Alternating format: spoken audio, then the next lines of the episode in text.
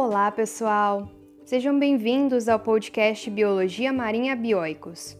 Eu me chamo Rafaela Duarte, sou diretora executiva do Instituto e hoje teremos mais um episódio do nosso quadro Entrevistas com Especialistas.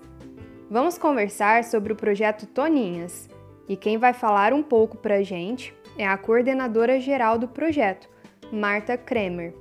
Seja bem-vinda, Marta, e obrigada por ter topado o convite para participar do nosso podcast. Para a gente começar, gostaria que você se apresentasse. Meu nome é Marta Jussara Kremer, eu sou bióloga, formada pela Universidade Federal do Rio Grande do Sul, com mestrado em Ecologia e Recursos Naturais pela Universidade Federal de São Carlos e doutorado em Zoologia pela Universidade Federal do Paraná.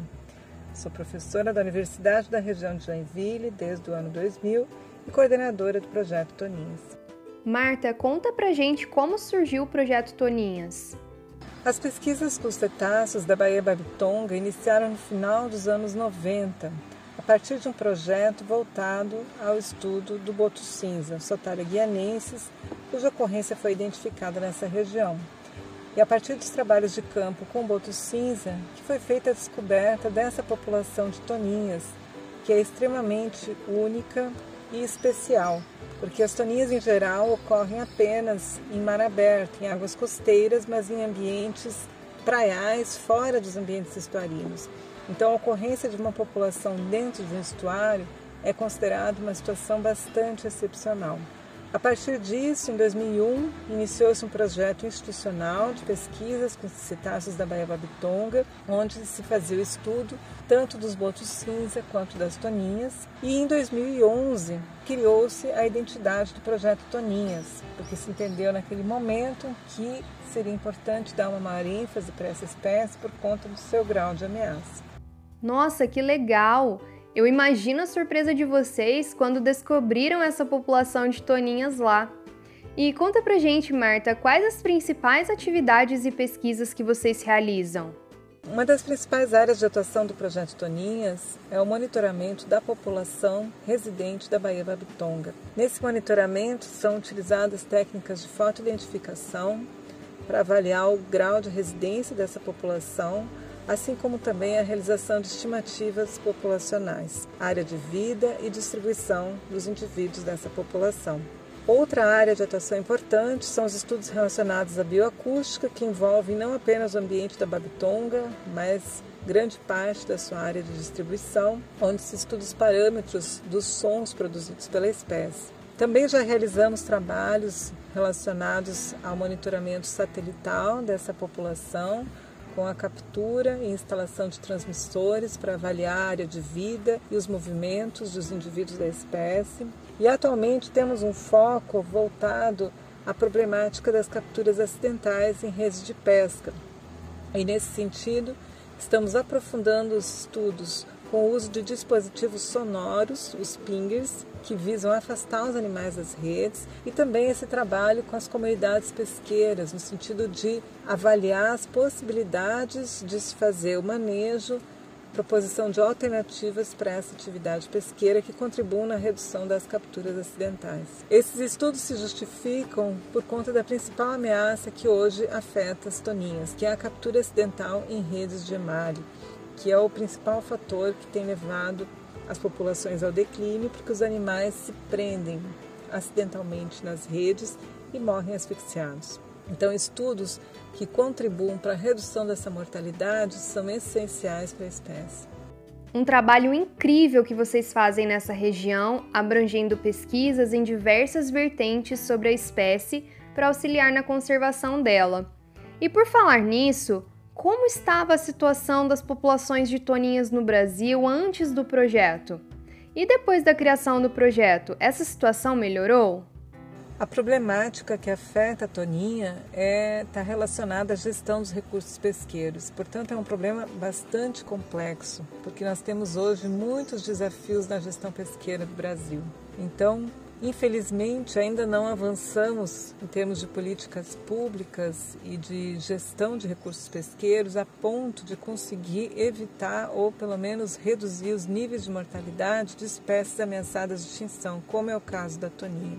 Mas desde a criação do projeto, vem sendo feitos vários esforços no sentido de gerar subsídios para a elaboração dessas políticas e também para popularizar a espécie, porque um dos fatores que contribuem para a falta de interesse, né, para se buscar soluções, é o fato de que esse é um animal que passa desapercebido por grande parte da população. O toninho é um animal de comportamento muito discreto e, portanto, a maioria das pessoas não conhece a espécie. Então, o projeto tem investido muito em atividades de popularização da toninha, seja pelas redes sociais, seja pela produção de vídeos, animações, de jogos e várias outras possibilidades que visam atingir diversos públicos. Além disso, também avançamos na pesquisa e na obtenção de informações que também são importantes para se fazer a proposição e para se buscar alternativas à sua problemática, que é a redução das capturas acidentais nas redes de pesca.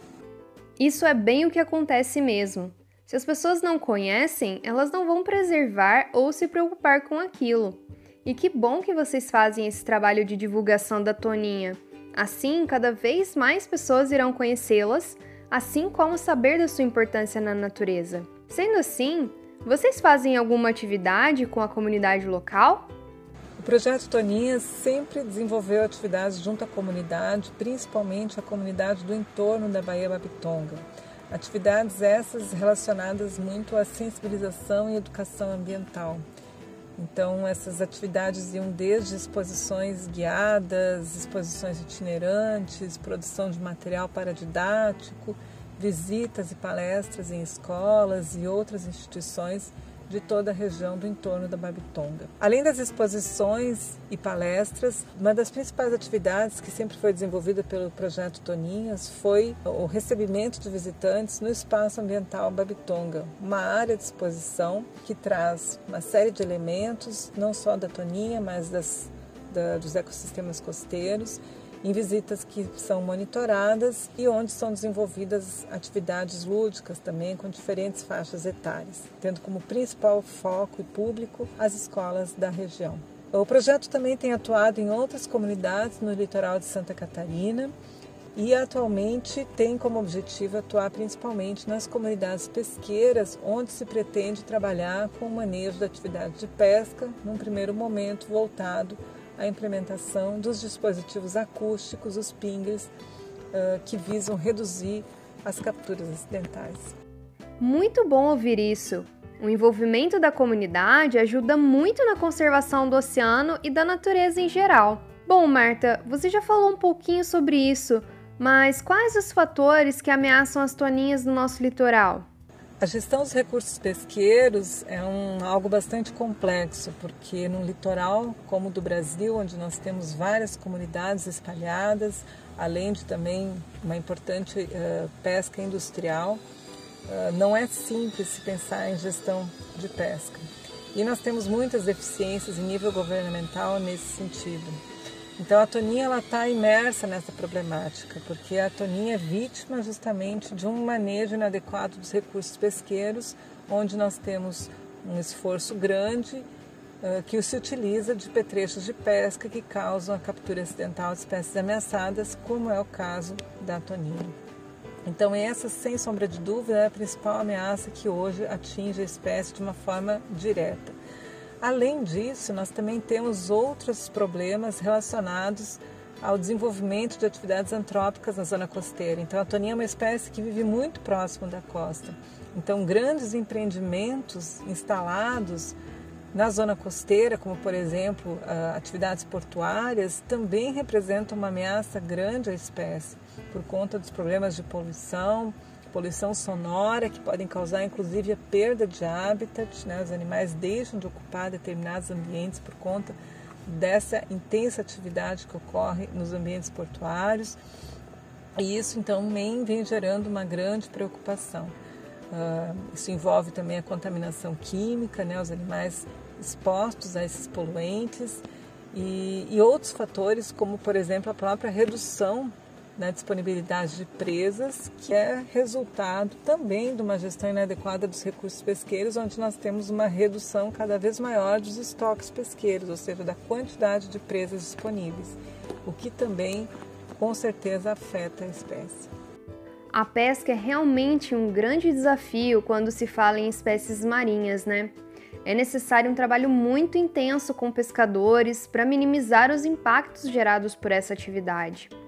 E por falar nisso, qual a importância do projeto Toninhas na conservação do oceano?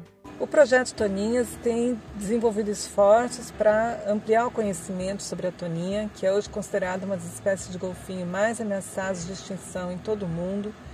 E por ser um predador de elevado nível trófico, a perda dessa espécie representa com certeza um problema em nível ecossistêmico. Então, buscar formas para reduzir as capturas acidentais é hoje uma das grandes metas do projeto. Embora ele esteja focado numa espécie, que é a toninha, as atividades de educação ambiental do projeto Toninhas, elas têm uma abordagem mais ampla, nível ecossistêmico, pensando sempre que o animal não consegue viver sem o habitat onde ele ocorre. Então, nesse sentido, a contribuição ela é ampla no sentido de sensibilizar a população para a importância dos ecossistemas costeiros como um todo, ambiente esse onde está inserida também a toninha. Com certeza, a educação hoje em dia é essencial para os trabalhos de conservação do oceano. Agora conta pra gente, Marta, quais os planos futuros do projeto Toninhas?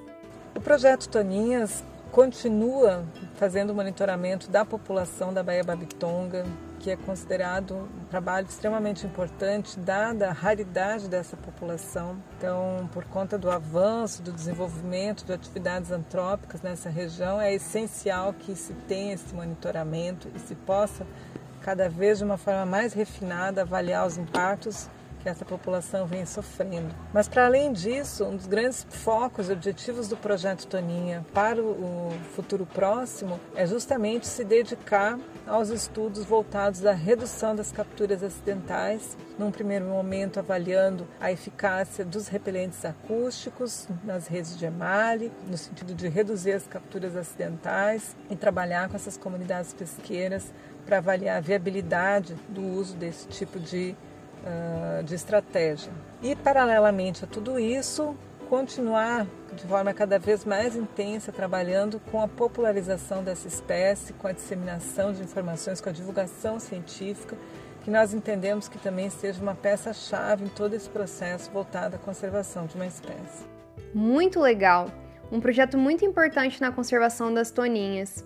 Parabéns pelos trabalhos que vocês fazem, Marta. Agora conta pra gente, e principalmente para os apaixonados por biologia marinha, se vocês possuem algum tipo de estágio e quem pode se candidatar. O projeto Toninhas recebe estagiários que sejam vinculados a instituições de ensino superior e que estejam matriculados em disciplina de estágio curricular supervisionado. Então, esse é o nosso principal caminho para receber os estagiários. Contudo, no momento, devido à pandemia, nós temos nosso programa de estágio em suspenso e solicitamos aos interessados que se mantenham atentos às nossas redes sociais para que possam receber informações sobre uh, a reabertura dessas oportunidades de estágio. Maravilha! Então, querido ouvinte, já sabe o que fazer para estagiar no projeto Toninhas, né? Bom, Marta, estamos chegando ao fim da nossa entrevista, mas antes gostaria de saber o que você pensa sobre os trabalhos de divulgação científica e educação realizados pelo Instituto Bioicos.